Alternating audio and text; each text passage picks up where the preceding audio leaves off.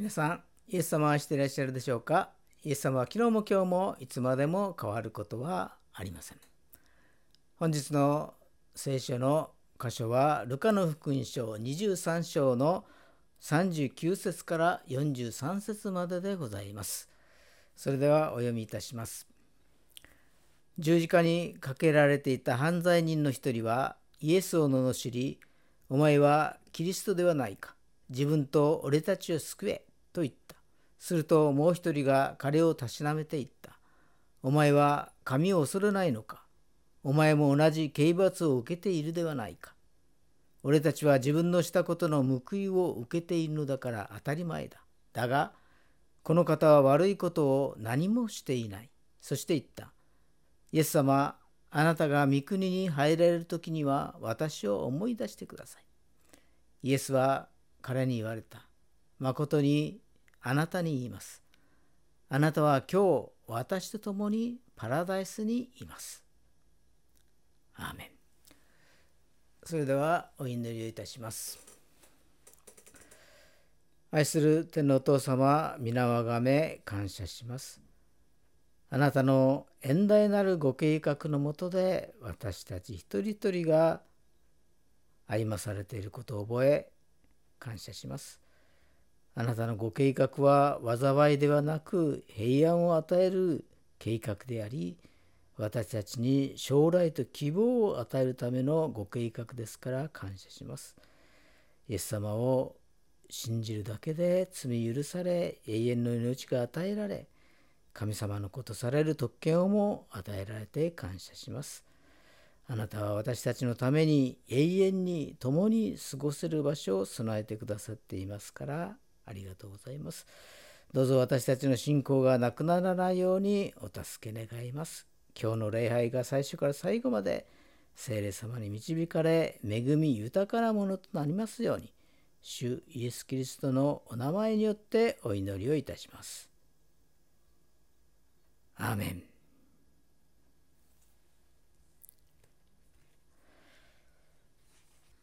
今日はパラダイスと題してご一緒に恵みを分かち合いましょう。まあ、前回はアブラハムの懐ということでお話しさせていただきましたけれども、まあ、ちょっと復習してみますと、まあ、死んだら肉体は土に帰り魂は読みと呼ばれる場所に行くということでしたよね。そしてその読みという場所は2階建て構造になっているんだということです。上半分が慰めの場所であり、まあ、ここがアブラハムの懐と呼ばれてますけれども下半分が苦しみの場所ということでした。そしてイエス様の昇天とともにこの慰めの場所が第三の天すなわち神様がおられる御座の天の御座のところまで移動していったわけです。そして苦しみの場所はそのまま残っているわけであります。だから神様を信じて信仰を持った人たちは慰めの場所にいて神様を拒否した人々は苦しむ場所にいるというわけであります。まあさて今私たちは終わりの時代を生きているわけでありますけれども、まあ、旧約聖書の時代が立法の時代そして救い主イエス様がお生まれになり、えー、10時間がかかり死んで葬られ3日によみがえり、えー、昇天されました。それから精霊が下りペンテコステを経て教会が誕生したということであります。だからここから教会時代となるのであります。イエス様が昇天されてから2000年が経っているわけであります。まあ今は終わりの時代と言われてて、まあその終わりの時代のどの辺りなんでしょうか。まあ、ソロモンが建てた第一神殿が崩壊したのもヘロデ大王が増築拡張工事ですねそれをした第二神殿も崩壊をしていきました。それも聖書の中で予言されていたことであります。そして予言通りに神殿は崩壊していったのであります。まあ、その場所に今では岩のドームが立っています。まあ、イスラム教の記念堂ですけれども、まあ、聖書予言ではどのように書かれているかといったら、えー、マタイの福音書24章15節にこのように書かれてあります。それゆえ預言者ダニエルによって語られたあの荒らす忌まわしいものが聖なるところに立っているのを見たらというような表現がなされています。荒らす忌まわしいものこれはまあ反キリストということでありますけれども、えー、聖書に聖女に立つことがまあ一つの印であります。まあ、聖女に立つということですので、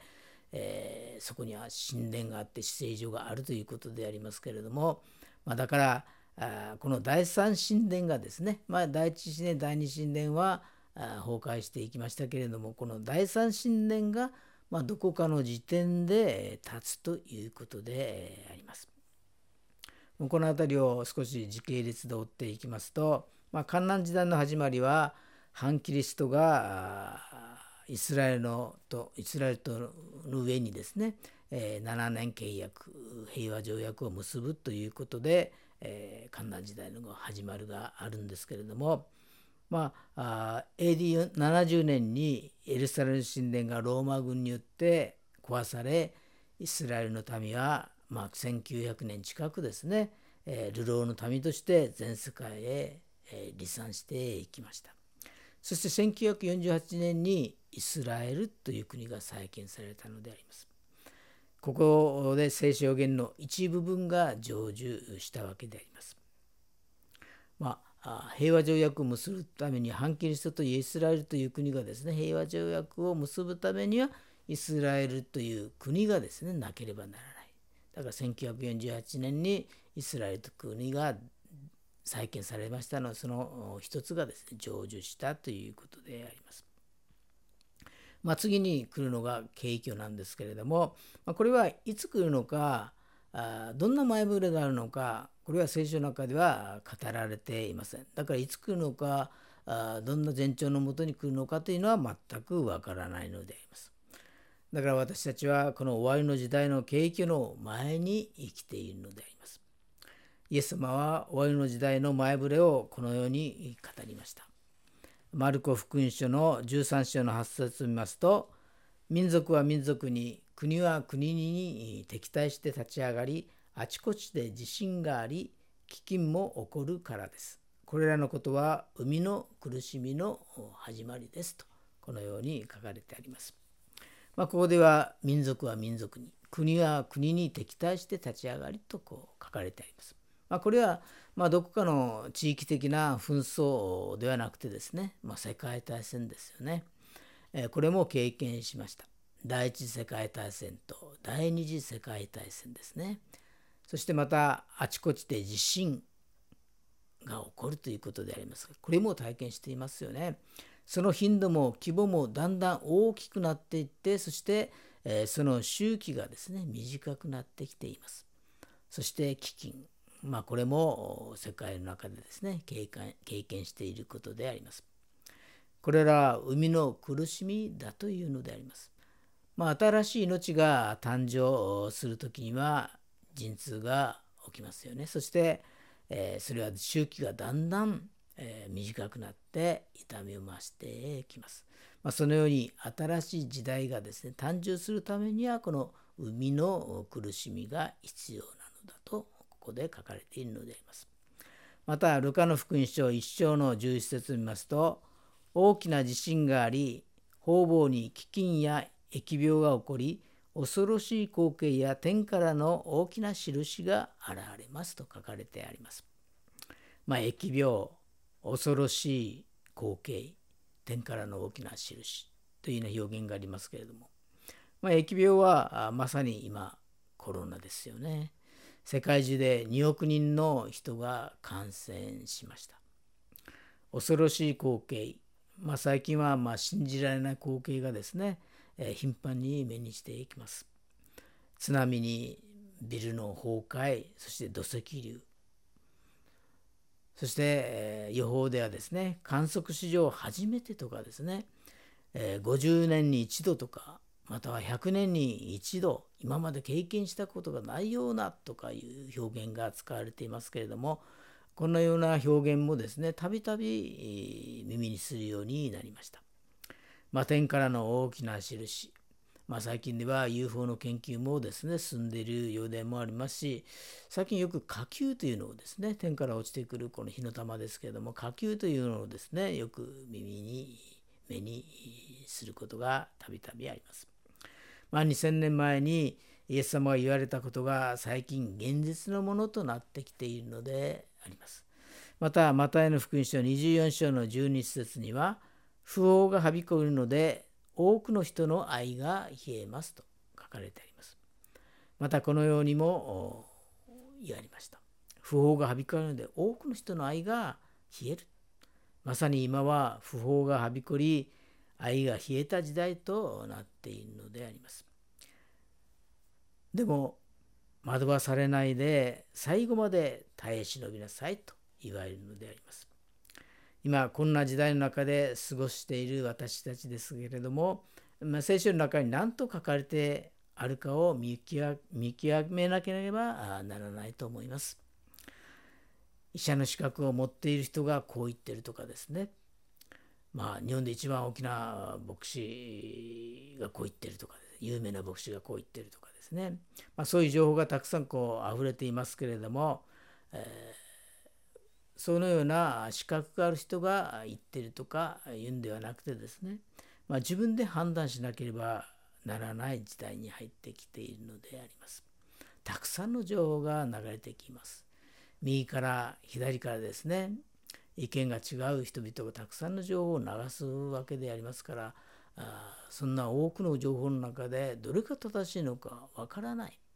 だから鵜呑みにしてですねそれをそのまま信じてまた他に伝えるのではなくてですね、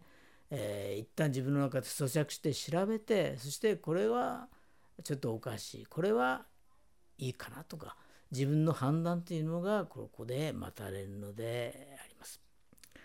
だからその自分の判断をですね、え磨くためにも聖書はですね読んでいった方がいいと思います。まあ今日のタイトルは「パラダイス」ということですけれども、まあ、パラダイスと聞くとですね、えー、なんだか安全安心安全な場所でそしてまあ楽しいところというようなイメージがありますけれども、まあ、人によってはですね、えー、ハワイなんかのリゾート地をですね思い浮かべるかもしれません。えー、新約聖書の中ではこのパラダイスという言葉は3回しか出てこないのであります。第一にアブラハムの懐を指してパラダイスと言われました。ルカの福音書23章の4節43節見ますと、イエスは彼に言われた、誠にあなたに言います。あなたは今日私と共にパラダイスにいます。まあ、この時にイエス様は十字架上にかけられていたのですけれども十字架の上でですねイエス様が真ん中でして右と左に犯罪人がいたわけでありますけれども、まあ、隣の犯罪人に向かってですね、えー、まあルカル16章に出てきますけれどもラザロが言ったそのアブラハムの懐を指して、えー、パラダイスと言われたのであります。イエス様の復活昇天までは慰めの場所であるアブラハムの懐は死後の世界として地の下にありました。だから死後イエス様の肉体は墓にそして霊は囚われの霊たちのところに行って、まあ、聖書の予言通りに見救いを成し遂げられたということを宣言されたのであります。第一ペテロの3章の19節を見ますとその霊においてキリストは囚われている霊たちのところに行って宣言されましたとこのように書かれてあります。まあここのところの解釈は難しいようでありますけれども、まあ、新海訳ではですね御言葉を語られたと訳されているのであります。私たちが使っている2017年版では、まあ、ここは宣言されたと訳されています。まあ、御言葉を語られたよりもですね2017年版の宣言されたの宣言されたというの方訳の方がですね、えー、いいようであります。まあ、本文の中に御言葉をという言葉はないようであります。だから宣言されたと訳した方が良いようであります。この御言葉を語られたこの聖書箇所からですね、まあ、セカンドチャンス論という考え方が出てきたようでありますけども、まあ、これは死後にも救いの機会が与えられるという考え方でありますけどもこれは聖書の教理とはですね少し矛盾しているようにも思われます。第2にパラダイスは第3の点に引き上げられました。第2コリントの12章の4節を見ますと彼はパラダイスに引き上げられて言い表すこともできない人間が語ることを許されていない言葉を聞きましたと書かれています。まあ、これはパウロのことですけれどもパウロが使徒となったのはイエス様の昇天後のことであり彼はその時に第三の点に引き上げられたと語っているのであります。まあ、第三の点というのはですね、え神様の御座のあるところということでありますけれども、まあ、第3の点があるということは、まあ、第1の点第2の点があるということでありますけれども第1の点は鳥が飛ぶ高さですねそれが第1の点でありそして第2の点は天体の高さが第2の点そして第3の点が神様の御座のあるところというわけであります。アブラハムの懐はイエス様の十字架の死の直前に初めてパラダイスと呼ばれそしてイエス様の昇天時に地の下にあった死後の世界から第三の天に引き上げられたのであります。エペソビトへの手紙4章の8節を見ますとそのためこう言われています。彼は糸高きところに登った時捕虜を連れて行き人々に贈り物を与えられ今私たちが呼ぶ天国とはこの第三の点に引っ越したアブラハムの懐のことであります。ここに入れるのは旧約の義人たちと教会時代の信者たち観難時代の殉教者たちであります。景況の時に教会時代の信者たちだけ,、え、だけがですねまず復活の体になり主と共に空中まで降りていきます。まあ、先に肉体の死を迎えた教会時代の信者たちもキリストの花嫁ですから天での結婚式のために一足早く復活に預かるということでしょうね。第3にパラダイスは新しいエルサレムへの入り口なのであります。黙示録を見てみますと黙示録の2章の7節を見ますと耳のある者は御霊が諸教会に告げることを聞きなさい。死を得る者には私は命の木から食べることを許す。それは神のパラダイスにある。と書かれてあります。そこには命がの木があることから、まあ、完成された天の都、新しいエルサレムということがわかるのであります。つまり今、第三の点にあるパラダイスは、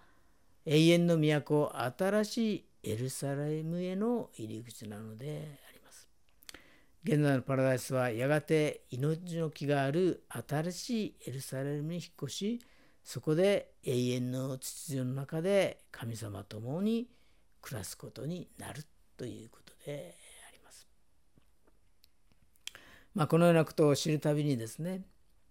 神様の知恵とご計画の素晴らしさそしてやっぱり聖書は神様の霊感によって書かれた書物だということがですね再確認するものであります。今聖書の中の御言葉が一つ一つ成就していく様を私たちは目の当たりにするかもしれません。情報があふれる時代惑わす霊がはびこる時代この時代の中にあっても神様の御言葉をしっかりと握って過ごしていく時に神様は私たちをしっかりと守ってくださりそして希望の計画を示してくださるのであります。それではお祈りいたします。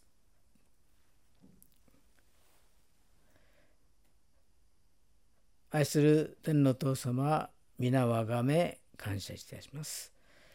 あなたは良き神様ですからいつもどんな時にも私たちを守ってくださり愛してくださり慰めてくださっていますからありがとうございます。この混沌とした時代の中にあっても主の御言葉をしっかりと握りしめて日々過ごすことができますようにお導き願います。確かな道しるべとして私たちの心の中に御言葉を刻みつけてくださいますように聖霊様どうぞお助け願います。この祈りを主イエス・キリストのお名前によってお祈りいたします。